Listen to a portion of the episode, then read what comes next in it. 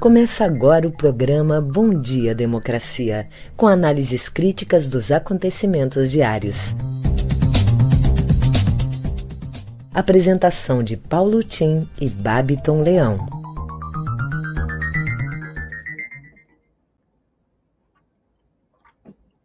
Bom dia, democracia. Bom dia, democratas de todos os quadrantes do Brasil Bom dia, internautas que nos acompanham, seguem nesse programa, caros colegas de trabalho, convidados de hoje. São oito horas em Brasília, capital da esperança. Continuamos sempre esperando uma palavra de bom senso do presidente da Câmara, instaurando o impeachment do presidente Bolsonaro. Temos que ter essa esperança sempre. Mas, se ela não vier, teremos o ano que vem. E aí ajustaremos as contas. Hoje é dia 16 de novembro, azul, mês de atenção ao câncer de próstata. Procure um médico. Hoje, dia 16 de novembro, é o dia da filosofia o conhecimento que fundamenta o saber com base na razão e na liberdade, através da produção de conceitos no rumo do projeto de emancipação e autonomia do homem. A Unesco diz que a filosofia ajuda a construir sociedades mais tolerantes. Em mensagem para esse dia, a diretora-geral da Unesco para a Educação, órgão das Nações Unidas para a Educação e Cultura, nos diz que para a Unesco a filosofia é também um meio de liberar o potencial criativo da humanidade e fazer emergir as novas ideias. A filosofia cria condições, diz ela, intelectuais para a mudança e o desenvolvimento sustentável e a paz. É uma disciplina apaixonante e uma prática cotidiana que pode transformar as atividades e as sociedades, segundo a Unesco. Enfim, vamos fazer uma reflexão sobre esse dia, lembrando, inclusive, que é através da filosofia que desenvolvemos uma percepção crítica das coisas como elas são, seja com relação à natureza, seja com relação à sociedade, seja com relação a nós mesmos. Ela contribui para que nos olhemos com maior capacidade de interpretação dos fatos, fora das superstições, fora daquelas ideias que são as ideias que acompanharam a humanidade durante muitos séculos antes que esse conhecimento das coisas pelo que elas são pudesse se instaurar, dando origem na filosofia à própria ciência. A filosofia é a mãe da ciência. Diz a diretora-geral da Unesco, há uma necessidade urgente de filosofia. Ela não fornece respostas, mas nos permite fazer as perguntas corretas, como escreveu o poeta indiano Rabindranath Tagore. Ela nos convida a sair dos limites da nossa sensibilidade e de nossa visão mental para alcançar uma liberdade mais ampla. Esta é uma oportunidade a ser aproveitada e diz a diretora da Unesco: peço a todos os Estados-membros para transmitir essa mensagem que ressoa no cerne do mandato da Unesco. Enfim, importante lembrarmos dessa data do pai da filosofia, Sócrates, século IV, V antes de Cristo na Grécia, que foi o berço da filosofia que nos deixou dois grandes discípulos, Platão, que é considerado um dos maiores, se não o maior dos filósofos de todos os tempos. Há filósofos que até hoje dizem que depois de Platão, o que temos é um pé de página na história da filosofia. E Aristóteles, que é o pai da ciência, que vai dar com a sua vivência, com a sua dedicação, vai inclusive inspirar um ramo da filosofia, que é a filosofia anglo-saxã, de grande importância para a ciência, que é a filosofia, depois de Hume, e que se estabelece como uma reflexão pela experimentação, pelo empirismo. Enfim, vamos hoje saudar os fundadores da filosofia, o pensamento filosófico, como a base sobre a qual se constrói a cidadania em qualquer lugar do mundo nos tempos que correm. Bem, vamos então agora ver as manchetes do dia aí com o Babiton. Bom dia, democracia. Bom dia, Paulo Tim. Um bom dia especial para toda a nossa audiência, desejando uma ótima volta desse feriadão, desse final de semana prolongado que tivemos. Bom, agora eu quero trazer aqui algumas das principais manchetes do dia, iniciando pelo G1. O Brasil registrou 66 mortes por Covid-19 nas últimas 24 horas, totalizando 613.384 óbitos desde o início da pandemia. Ministério Público Federal cobra plano do governo após denúncia de abandono do povo Yanomami. Sem cronograma, Ministério prevê 340 milhões de doses para 2022. Paciente tem, tem alta e Hospital do Rio de Janeiro zero internações por Covid. Após denúncias de censura, Bolsonaro diz que Enem começa a ter a cara do governo presidente diz que espera casar ou desfazer noivado com PL em breve. Na CNN Brasil. Países europeus temem avanço da Covid-19 e endurecem restrições. Lira defende discussão sobre mudança em sistema político. No Estadão. Energia solar residencial cresce 53% no país, impulsionada pelo aumento na conta de luz. Dória e Virgílio acusam Leite de pedir adiamento de prévias do PSDB. Jornal Brasil de Fato. Lula, aspas, tenho profundo respeito pelo Alckmin, mas não estou discutindo o vice ainda. O Globo. Ministério da Saúde reduzirá intervalo de doses de reforço da vacina contra a Covid-19. No nosso programa de hoje teremos a participação da editora-chefe do Jornal Brasil de Fato RS com as informações do dia de hoje e também o vereador de Porto Alegre pelo pessoal, Pedro Ruas, que vem conversar conosco sobre a sua pré-candidatura ao Palácio Piratini. Em seguida eu volto trazendo as notícias locais. É com você, Paulo Tim. Ok, Bato, muito obrigado.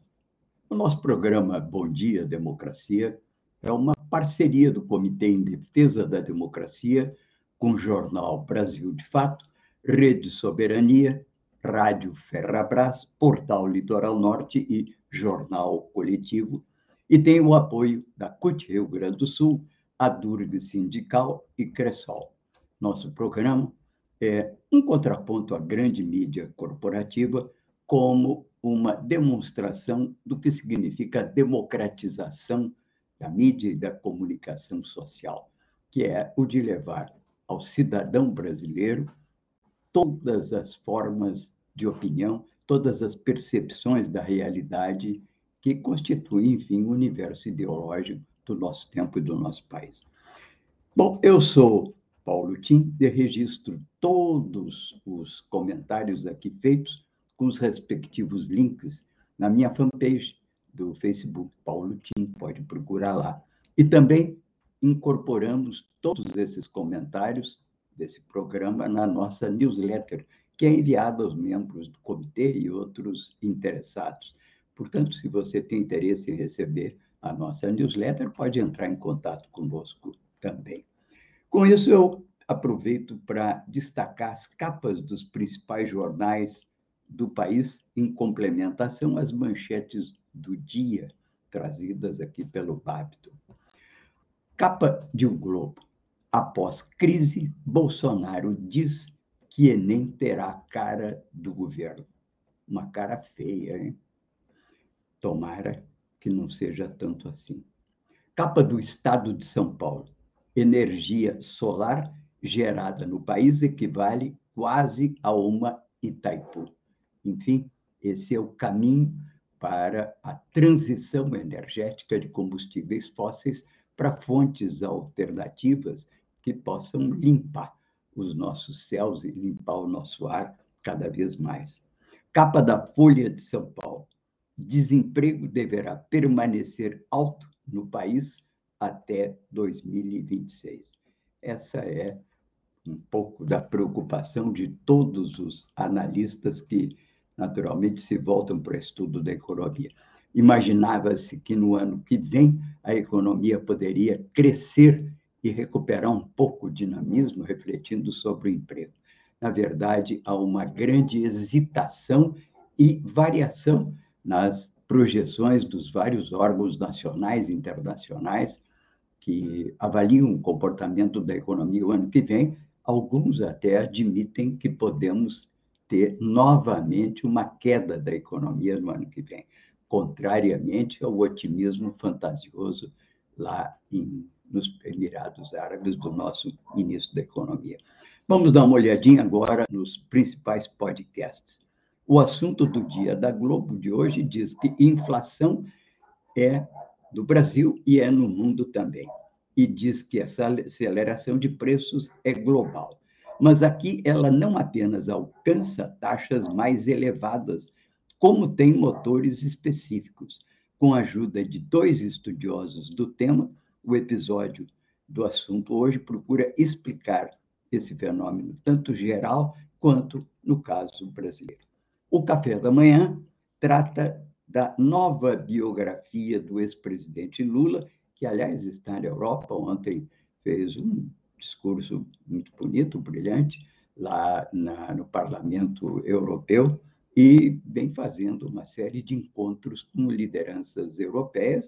Ele que sabe da importância dessas articulações internacionais, não apenas para o reconhecimento do país e para a recuperação da imagem desgastada do país no exterior, como também para a articulação de futuros negócios do Brasil com o exterior, coisa que será absolutamente importante nos anos que virão a seguir. Bem, nas opiniões mais gerais, que acompanham também sempre esse meu comentário. Hoje eu trago na newsletter uma série de artigos do portal Pátria Latino, uma voz a serviço da integração dos povos. Matéria sobre o Chile, que após Câmara indicar indiciar Pinheira, Senado vota o impeachment do nosso presidente Pinheira, entende, lá no Chile, deve votar hoje. Bem, Bolsonaro, matéria também, já retalhou 18 delegados da PF. Isso a propósito daquela que já foi a denúncia feita pelo então ministro Moro da Justiça, de que ele interfere na Polícia Federal quando os processos não correspondem à sua expectativa, ou seja, quando chega perto demais da sua família e dos seus amigos. Bem, o mundo na luta contra o bloqueio de Cuba ato de solidariedade com Cuba no Equador, matéria também hoje da Pátria Latina.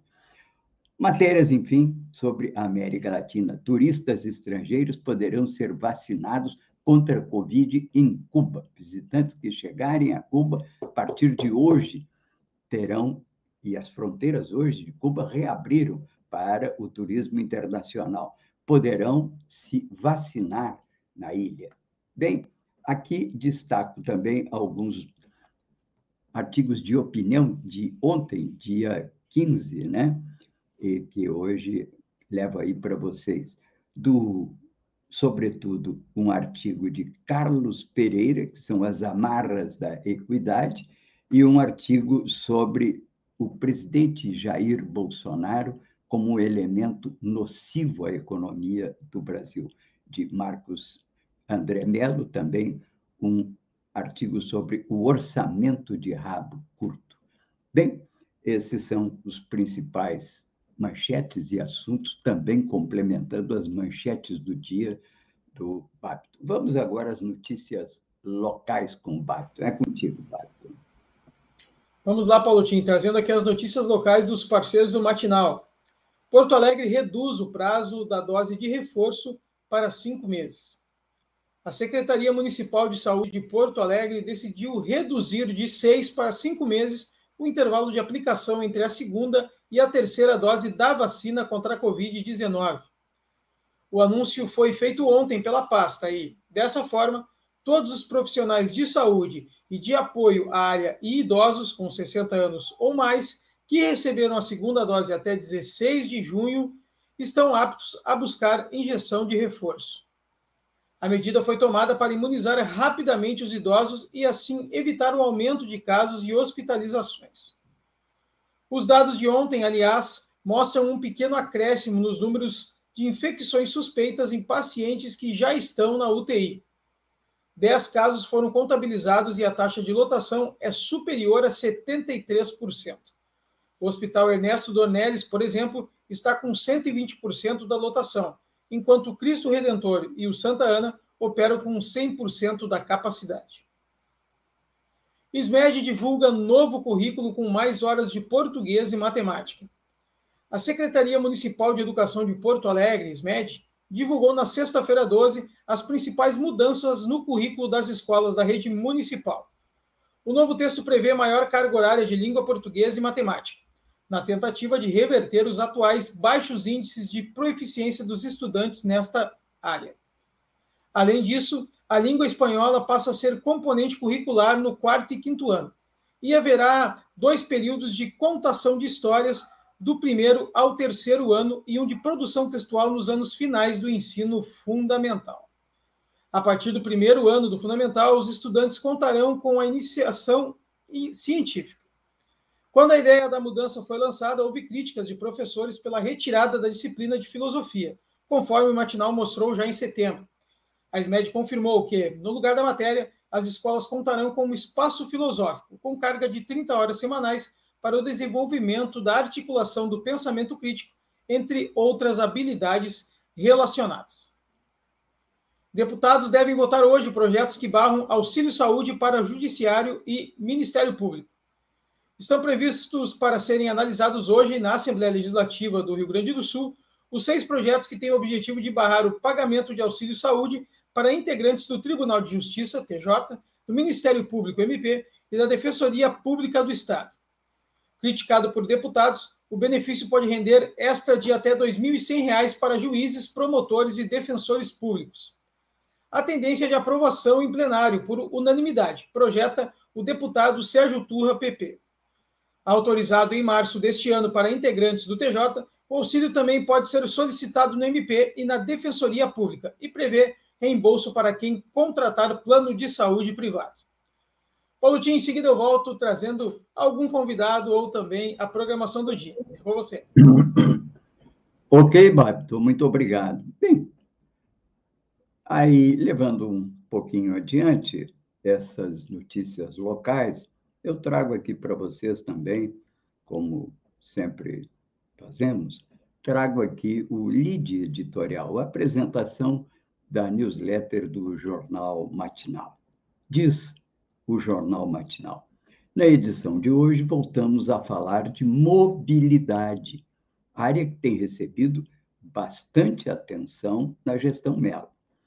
Com reportagem de Gustavo Foster, procuramos analisar o que significa levar adiante um projeto de VLT na capital.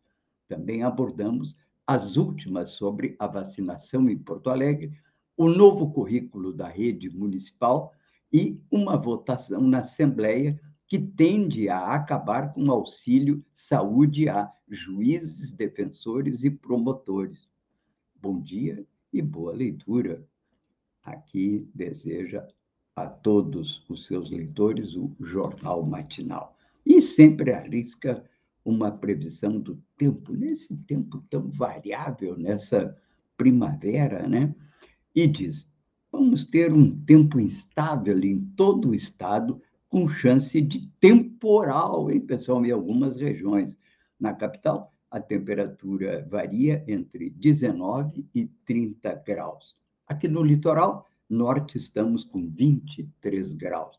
No litoral, sempre um pouquinho mais abaixo do que na capital. No inverno, sempre um pouquinho mais quente, né? Essa é a grande vantagem e que ainda pode fazer dessa região do litoral norte e do sul de Santa Catarina, que em grande parte constitui o que nós aqui chamamos o Sagrado Vale do Mampituba, que é o rio que separa os dois estados, eh, delimita os dois estados, nasce em São Francisco de Paulo, desce naturalmente naquela maravilha dos grandes cânions, que é um dos maiores espetáculos realmente da Terra, e depois atravessa estado de Santa Catarina e Rio Grande do Sul, desembocando nessas belezas das nossas praias. Essa é uma das regiões de maior atratividade turística, de maior potencial, que ainda não foi descoberto pela Embratur, em grande parte porque os governos do Estado e das prefeituras ainda não se unificaram.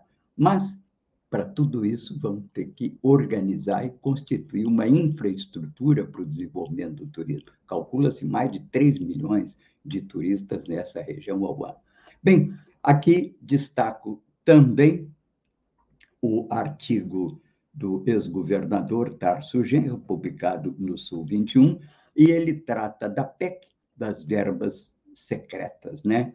diz ele que a aprovação da PEC do calote, nós temos falado muito sobre isso aqui, foi uma barbárie cometida dentro do Estado de Direito, que assim se afasta de uma democracia constitucional para ser uma democracia de contingência, em crise política, moral e institucional, por três razões: método de formação de uma maioria qualificada, não foram somente fisiológicos, mas criminosos, também pelos fatos de que temos aqui que foi usado é, uma série de outros expedientes espúrios para a aprovação dessa PEC. A dita maioria de um orçamento secreto da União é um instrumento que viola, diz Tarso Genro, o princípio da publicidade da moralidade pública para compra e venda de votos na Câmara dos Deputados. Bem, isso é, naturalmente, uma reflexão que todos devemos fazer. De que maneira vão se constituindo os projetos de governabilidade no Brasil? Já temos experiências nefastas no passado e esse, então, culminou com esse, não é? Esse troca-troca em que se usa as verbas do orçamento para emendas parlamentares, muitas das quais, inclusive, embutidas no que se chama de emendas de relator, onde não fica claro quem indica e qual o beneficiário político disso.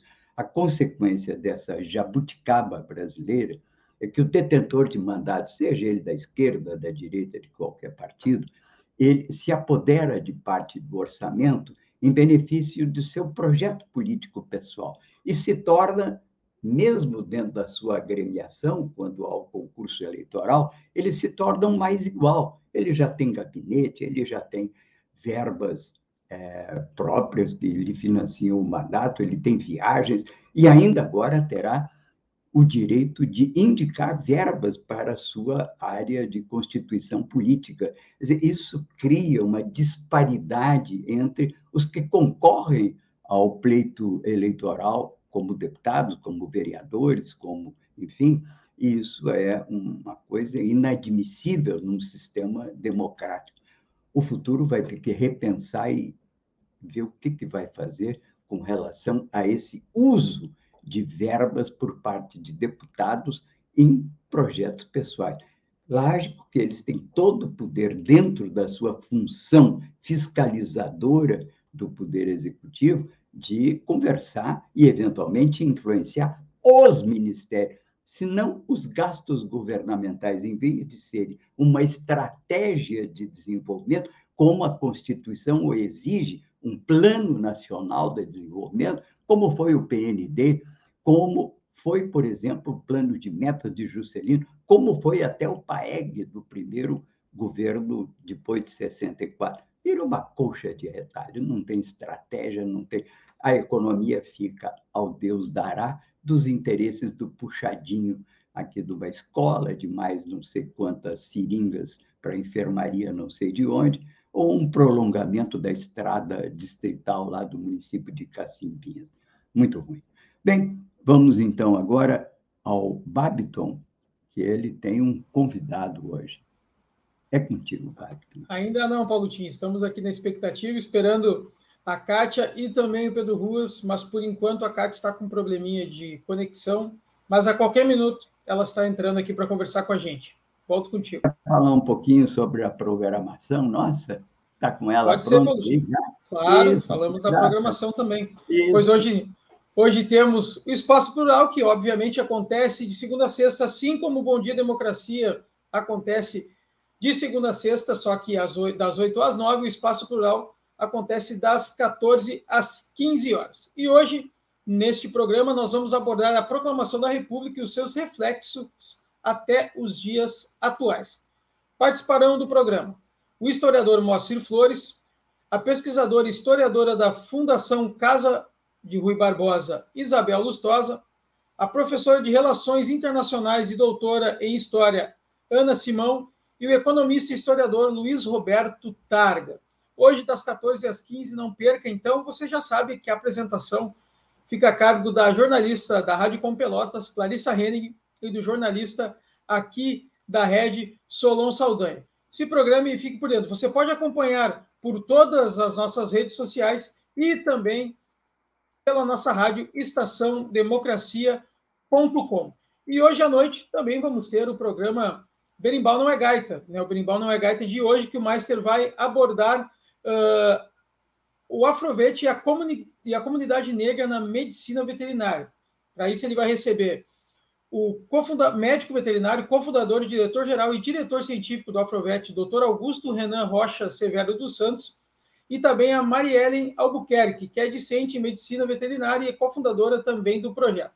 Então, hoje, às 19 horas, não perca, Berimbau não é gaita. Agora, Paulo Tim, já estou com a Kátia Marco aqui conosco e quero receber ela agora no programa. Bom dia, Kátia. Seja bem-vinda ao Bom Dia Democracia. Bom dia, Babiton. Bom dia, Paulo Tim. É um prazer mais uma vez estar aqui no Bom Dia Democracia para trazer as notícias do Brasil de Fato desta terça-feira. E Sim. começamos, Babiton, já com uma Notícia de luta na manhã desta terça-feira. MST e movimentos da Via Campesina ocupam prédio do INCRA em Porto Alegre. As organizações pedem por crédito para a agricultura familiar do Rio Grande do Sul e comida na mesa da população. Cerca de 750 pessoas da agricultura camponesa e familiar ocuparam na manhã desta terça-feira o pátio do Instituto Nacional de Colonização e Reforma Agrária em Porto Alegre. O objetivo é chamar a atenção do governo para a necessidade de crédito emergencial para a produção de alimentos e sanar a fome que assola famílias urbanas e rurais. Os movimentos do campo, do campo Babiton, que foram fundamentais aí, estão sendo durante a pandemia na doação de alimentos, né, para, para as comunidades da periferia aí de todo o país. Nestes dois anos de pandemia e seca, a agricultura familiar foi a única a não ser atendida pelo Estado. O governo abandonou as políticas públicas da reforma agrária, o Ministério da Agricultura e o INCRA. Estamos aqui reivindicando uma resposta e ação do governador Leite sobre essa situação, pontuou o Hildo Pereira, da direção nacional do MST pelo Rio Grande do Sul. A atividade, né, a, a mobilização ela continua na manhã com uma caminhada em direção ao Palácio Piratini, onde ocorre uma atividade pública a partir das 11 horas. As entidades presentes neste segundo local serão a União Nacional das Cooperativas da Agricultura Familiar e Economia Solidária, Movimentos Trabalhadores Rurais Sem Terra, Federação Nacional dos Trabalhadores e Trabalhadoras na Agricultura Familiar, Movimentos Pequenos Agricultores, o MPA, o Conselho Estadual de Segurança Alimentar, Alimentar e Nutricional Sustentável, o CONSEA do Rio Grande do Sul, a CUT, o Movimento dos Atingidos por Barragem, Mulheres Camponesas e Movimento de Trabalhadoras e Trabalhadores por Direitos. Também vai sair uma segunda coluna né, da Prefeitura, onde vai reunir a, as cozinhas solidárias né, e outras organizações populares aqui do Rio Grande do Sul. Então, um grande ato a partir das 11 horas, ali no Palácio Piratini. É, outra notícia que eu trago, Babiton, são uh, movimentos né, que ocorreram neste final de semana e no feriado em Porto Alegre, retomando aí as atividades presenciais já com bastante força, né? No sábado, nós tivemos o, a comemoração dos quatro anos do Memorial Luiz Carlos Prestes, este memorial que é um patrimônio da cidade de Porto Alegre e mais uma vez vem sendo ameaçado pela extrema-direita, né? Que quer mudar o seu nome e as características do local. O evento reuniu é, ex-prefeitos de Porto Alegre, estavam presentes lá Olívio Dutra, Tarso Genro, Raul Ponte, José Fortunati, José Fogaça e também o vereador Vieira da Cunha, que foi o autor do projeto, então, que viabilizou, né, na Câmara de Vereadores de Porto Alegre, a construção, a cedência daquele espaço, daquela área, e a construção do Memorial Luiz Carlos Prestes, que agora comemorou com um café da manhã, reunindo ex-prefeitos, ex-vereadores, vereadores da atual bancada, né, é, lideranças sindicais, estava lá também a presidenta do, do CEPERS, Elenir, enfim, uma grande representação, e durante todo o dia, né, movimentou o Memorial Luiz Carlos Prestes, com muita gente circulando, com a Feira Bela Tchau, a primeira feira antifascista de Porto Alegre. Muitas atividades culturais, né? Pessoal, uh, enfim, visitando a feira, curtindo aquele sábado de sol. E ontem, né, na, no feriado de 15 de novembro, 15 de novembro exatamente, né, proclamação da República, tivemos um ato de apoio a Cuba, que mobilizou vários militantes ali no monumento do expedicionário.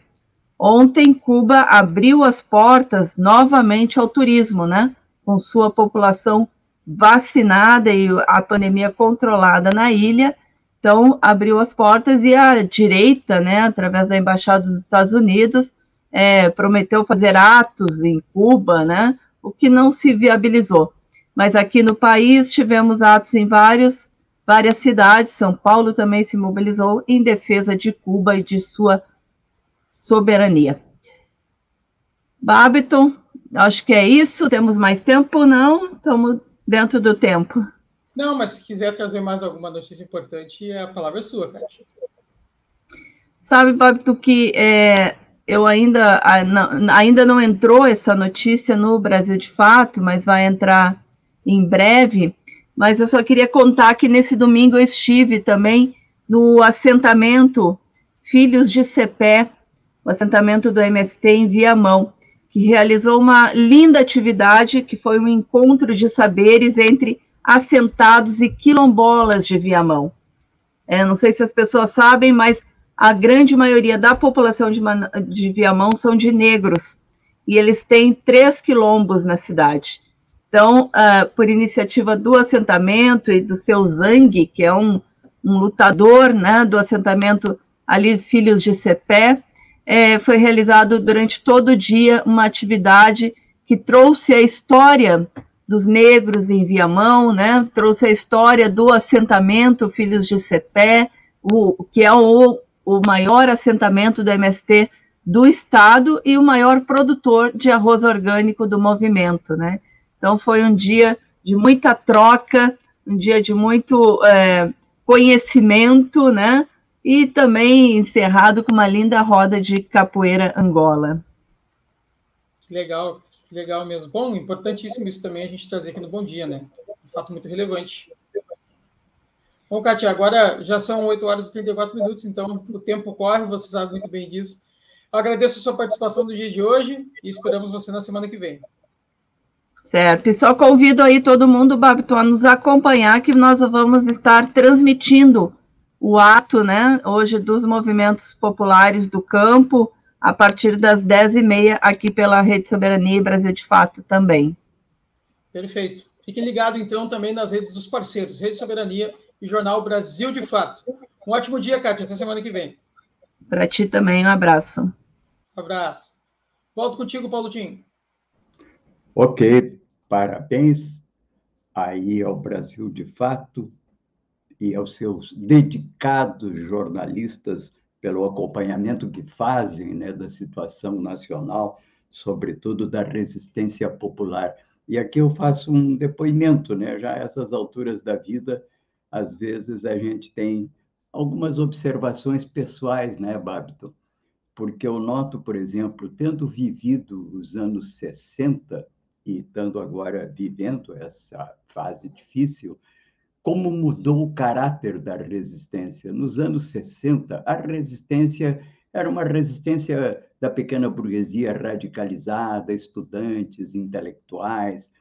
Hoje mudou muito. Eu vejo que a resistência tem um caráter popular e com uma capacidade de organização e de intervenção dessa resistência que é um fato novo na vida política do Brasil, não apenas com MST, movimento negro, mulheres, o que dá um caráter de aprofundamento da democracia. Eu acho que estamos mais maduros hoje e que é essa resistência que não permitiu o golpe fascista tentado em 7 de setembro e que ainda paira como um fantasma né, na nossa conjuntura nacional. Parabéns a Kátia e sempre aqui o Brasil de Fato é uma presença constante nos nossos comentários e na nossa newsletter.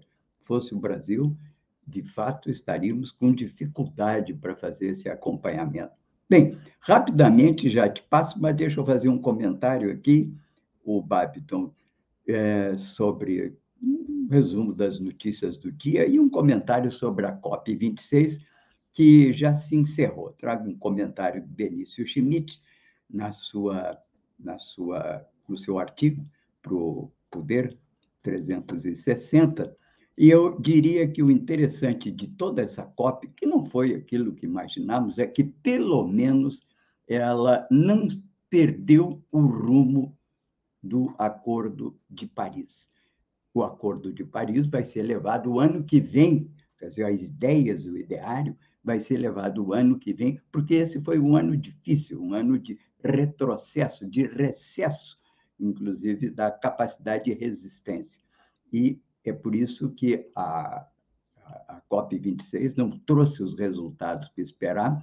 Quem mais resiste, inclusive, nem é o petróleo, é o carvão. E os países que têm no carvão a principal fonte de matéria né, para a sua energia, que é a China, os Estados Unidos, a Índia e a Austrália, que travaram muito medidas mais concretas que permitissem isso. O Brasil fez um papel de recuperação parcial da sua imagem, até pela não ida do presidente Bolsonaro, que ficou falando mentiras, como diz a imprensa, lá nos países árabes, e com isso, o esforço da diplomacia brasileira teve o caráter de segurar um pouco a, a, digamos, a imagem negativa que o Brasil tem desse encontro, teve nesse encontro. De resto, a presença da sociedade civil brasileira, sobretudo da comunidade indígena e várias outras lideranças, compensou e mostrou que aqui nós estamos resistindo. Portanto, Fica aqui a nossa observação de que a COP não foi o que se esperava, ela, no fundo, é como disse aquela menina, né? ela é um blá, blá, blá, mas que fica remetido para a, o encontro de, do Egito no próximo ano. Bem, então, queria também destacar outras questões internacionais importantes. Né?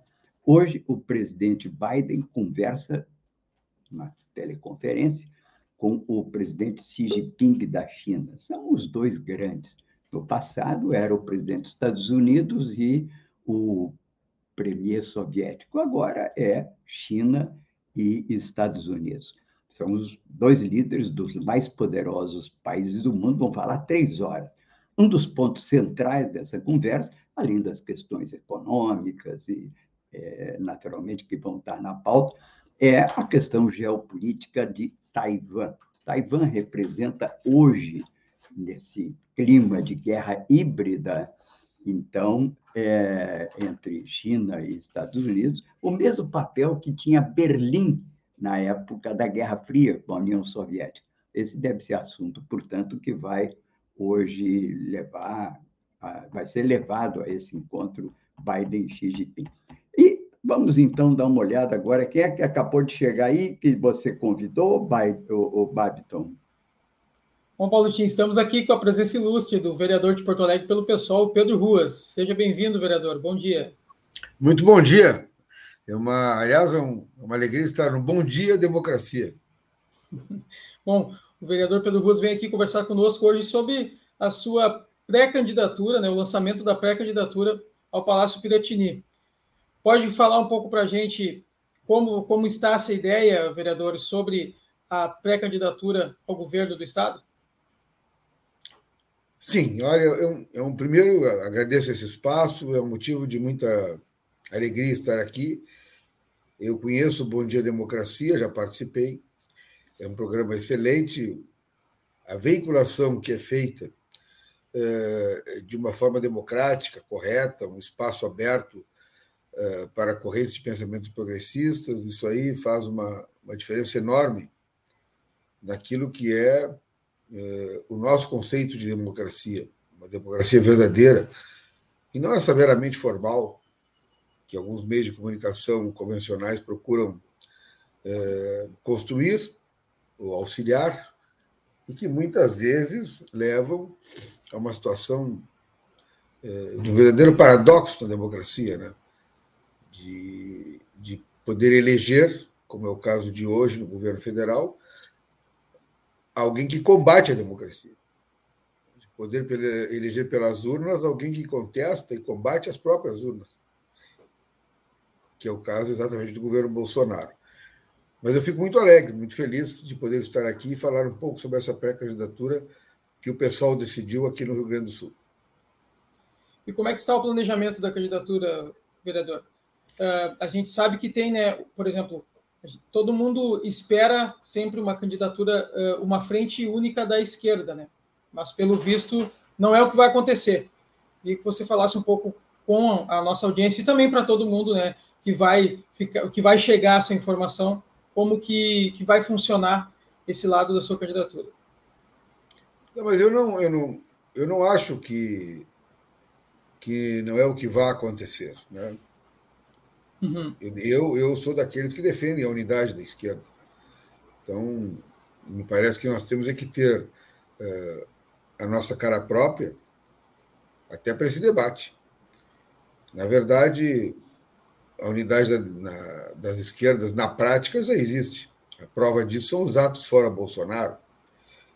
A prova disso é, por exemplo, o fato de que eu sou o líder das oposições em Porto Alegre, na Câmara Municipal, e essas oposições são o PSOL, o PT e o PCdoB.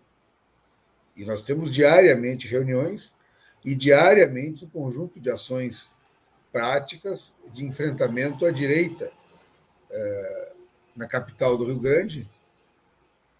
E isso reflete uma forma eh, de nós pensarmos em torno daquilo que é necessário. Nós temos um bloco formal, inclusive, e nós temos na rua um trabalho muito importante conjunto. Ou seja, a, a minha candidatura ela é, uma, ela é a continuidade da tradição do PSOL. Nós sempre tivemos candidatura própria, nós acreditamos no nosso programa partidário e defendemos a unidade da esquerda. Então, são, são questões que uh, não só não atrapalham, como ainda auxiliam, porque nós existimos. E primeiro fato para debater unidade é existir. É a primeira circunstância. Porque a unidade de quem? Tem que ser a unidade de quem existe, não de quem não conta no contexto político. E temos muitos objetivos em comum, inúmeros. Na minha opinião, os mais importantes. Sim, mas a, a, no caso da possível candidatura, o que todo mundo fica na expectativa é de saber como é que vai funcionar devido ao PT ter a possível candidatura do deputado Edgar Preto, né? Então, essa coligação talvez no primeiro momento não teria.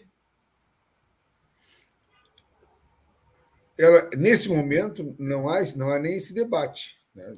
Nós estamos num ano que não há eleição, enfim, um ano ímpar, 2021, e, e, ninguém acusaria o PT eh, de, por lançar uma candidatura, não querer a unidade. Né? Como não pode ser acusado o PSOL nesse sentido. Nós temos uma outra visão, como eu falei. Sempre tivemos candidaturas próprias, e, e o fato de, nas pesquisas saídas até agora, uma pesquisa do Instituto Paraná, tem cerca de três meses, e o Instituto Paraná é ligado ao Grupo Bandeirantes, né?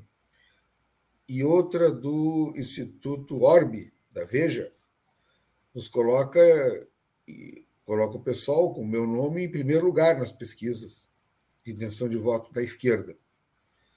Então, esse é um dado importante de reflexão para todos nós.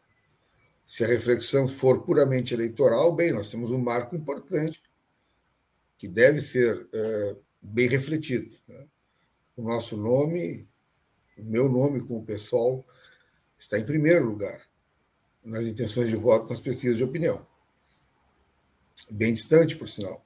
Isso é importante se esse, se esse for o debate. Eu acho que não é agora o momento desse debate. Eu acho que agora o momento é de nós trabalharmos, como eu disse, mesmo porque não há eleições nesse momento. As eleições são daqui a bastante tempo e o país sofre hoje. O nosso povo sofre agora.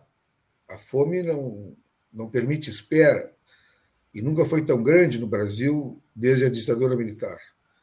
Então é muito importante que nós temos a capacidade da unidade política e que essa unidade política não impeça os partidos de serem o que eles são. Combatentes de esquerda, buscando o socialismo e pelo fim do governo Bolsonaro, entre outras questões. Bom, vereador, para encerrar, eu quero lhe perguntar o que esperar de uma eleição no ano que vem, porque a gente sabe que é uma eleição que promete muito devido a todas as circunstâncias que a gente vem já em vista do governo federal também que, que você espera de 2022 na questão eleitoral? Eu, eu tenho, tenho algumas coisas que eu espero e outras que eu tenho certeza.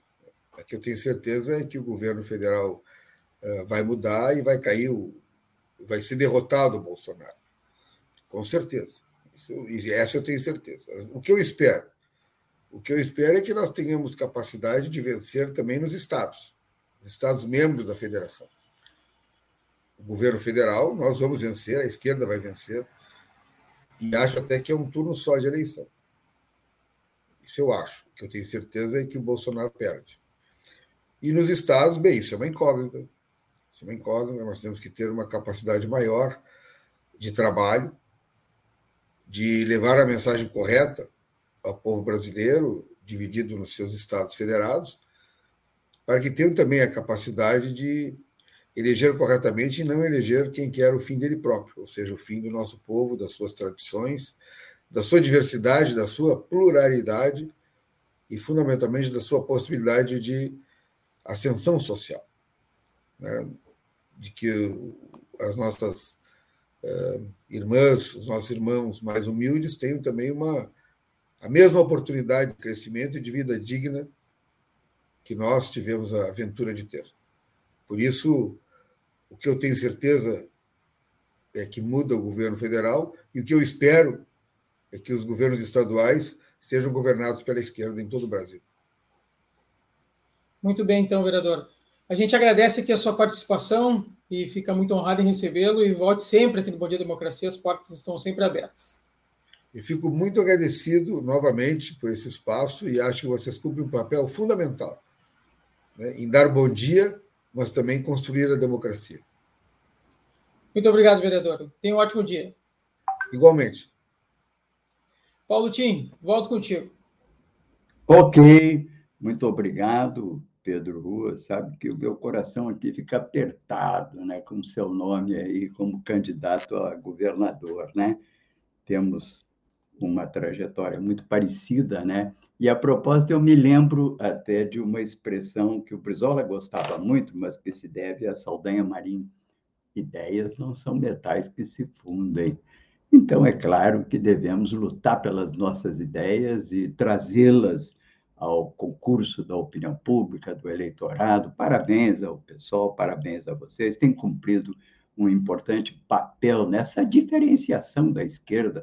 A esquerda sempre foi diferenciada, o que não exclui a possibilidade de que se unifique na própria ação. Sempre a esquerda, desde sempre, foi ideologicamente diferenciada. Lembro do Isaac Deutscher, que nos anos 60 ele dizia Bom, em primeiro lugar, é uma esquerda que é uma esquerda reformista, que tem várias tonalidades na Europa, né? Os socialistas franceses, os trabalhistas ingleses. E no campo revolucionário, ele dizia, já foi o tempo em que tinha uma só corrente de esquerda, que era a soviética. Ele dizia, agora tem a maoísta e tem a castrista, para não se falar, claro, em outras correntes subjacentes, como os anarquistas. O universo, em última análise ideológico, ele sempre foi plurimo, sempre foi muito variado, e isso nunca excluiu que se possa, em determinados momentos, construir uma frente progressista e avanços na democracia. Parabéns, Pedro. Muito obrigado pela sua presença. Volte sempre.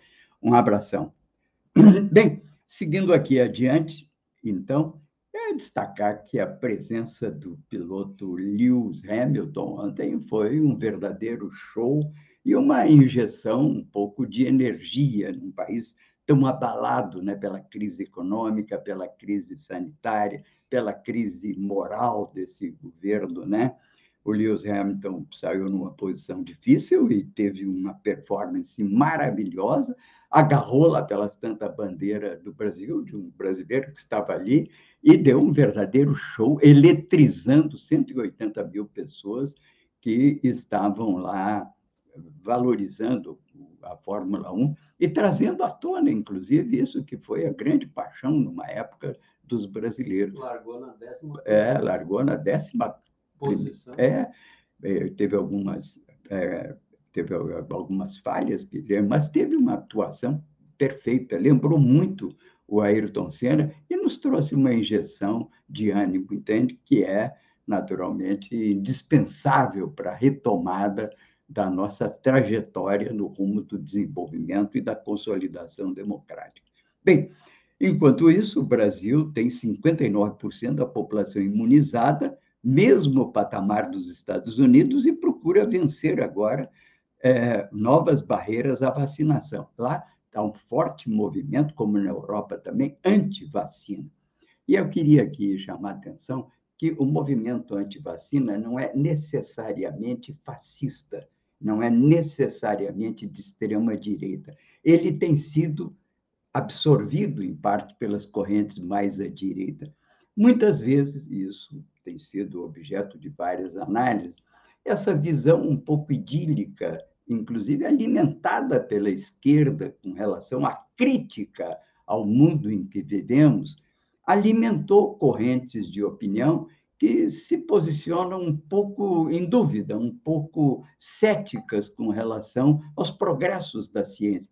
Até porque o que se esperava no século XX, que era a resolução definitiva dos problemas da fome, das guerras, enfim, a construção de uma paz e prosperidade, não se realizaram. Então, muitas vezes, até estimulado por algumas correntes de esquerda, setores da sociedade avançam num senso crítico que leva a condenar as farmacêuticas, as grandes indústrias de remédio, e isso gerou um movimento que é universal de reticência com relação a medicamentos e vacinas, para não falar da questão dos alimentos, né, que é também a mesma corrente de opinião. Elas muitas vezes até se desenvolvem na área de esportes, como esportes marciais, como yoga, como mesmo outros esportes, e leva a que as pessoas se coloquem nessa posição um pouco cética.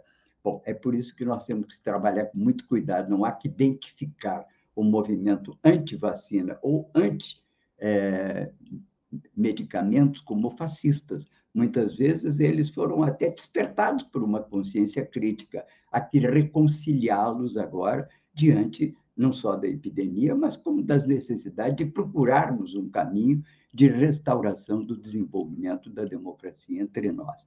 Bem, o Brasil, com isso, está com uma média móvel muito baixa, chegamos a 611 mil óbitos e 22 milhões de casos de coronavírus, mas estamos no segundo dia de estabilidade na média de vítimas após quase duas semanas de queda. Tivemos ontem menos de 100 óbitos, o que é um, realmente uma grande conquista. Em vários lugares do país, como São Paulo, já não registram vítimas de Covid. Ontem, os hospitais já não tinham nenhum internado no Rio de Janeiro com Covid. Isso é uma grande conquista, sobretudo da vacina. Vamos, portanto, atuar com calma nesse pessoal que ainda tem algumas reservas à vacina. Não quer dizer que eles sejam, insisto, fascistas ou bolsonaristas. Está havendo aí uma coincidência de opiniões. Bem, hoje também o Japão formaliza um novo sistema educacional ele é tão revolucionário que treina as crianças como, aspas, cidadãos do mundo, não como japoneses. Um esquema piloto chamado Brave Change, é, baseado nos programas educacionais Erasmus, Grundville, Ashoka e Comenius está sendo testado no Japão. É uma mudança conceitual. Empreenderão e aceitarão culturas diferentes e seus horizontes serão globais, não nacionais o programa de 12 anos é baseado nos seguintes conceitos: zero, zero tarefas, zero fillers, e tem apenas cinco disciplinas que são disciplinas de aritmética de negócios, com operações básicas e uso de calculadoras financeiras. Tem também, em segundo lugar, um programa de leitura que começa tendo uma folha diária do livro que cada criança escolhe e que tem que ler. Depois, cidadania. Terceiro ponto, cidadania. O nosso presidente Bolsonaro, se sabe disso, vai procurar, entende, impedir que isso aconteça no Japão. Talvez ele vá à ONU e dizer que os comunistas estão dando, tomando conta do Japão também. Quarto, aulas de comunicação com escritório, internet, redes sociais e negócios. E o quinto ponto, que é idiomas. É fundamental que os jovens tenham noção de idioma, é indispensável que domine o inglês, que é hoje a nossa língua universal, como antigamente foi o latim, e mais remotamente, como foi o grego, ponto de que, na velha Roma, a intelectualidade toda se expressava em grego e fazia formação nas academias gregas. E é por isso que nós somos uma síntese no mundo ocidental, uma síntese de um encontro, em grande parte providenciado pelo famoso São Paulo, né? que é a síntese entre a filosofia grega e o avanço, e hoje devemos é, reverenciar isso, né? porque é o dia da filosofia, com a fé cristã que foi trazida, enfim, e levada à Grécia e sintetizada no Ocidente depois de São Paulo.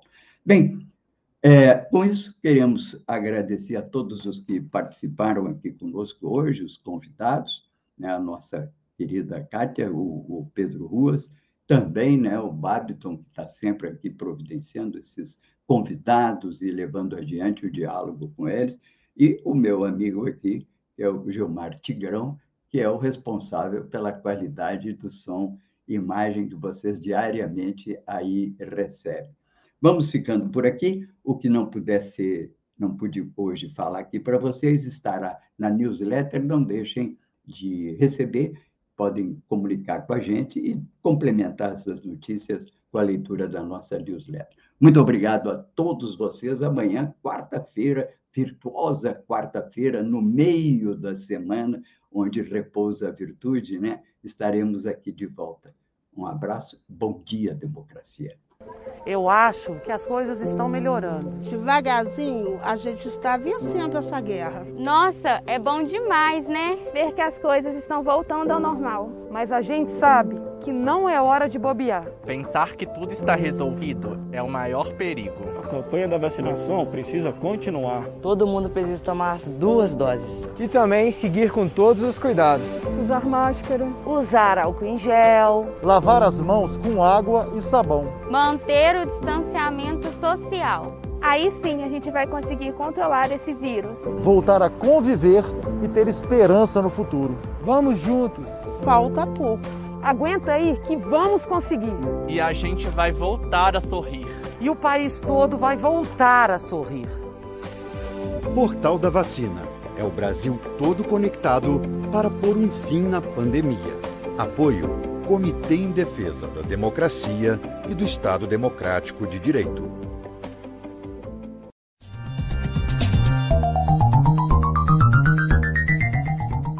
Este foi o programa Bom Dia Democracia. Nos encontramos amanhã às 8 horas.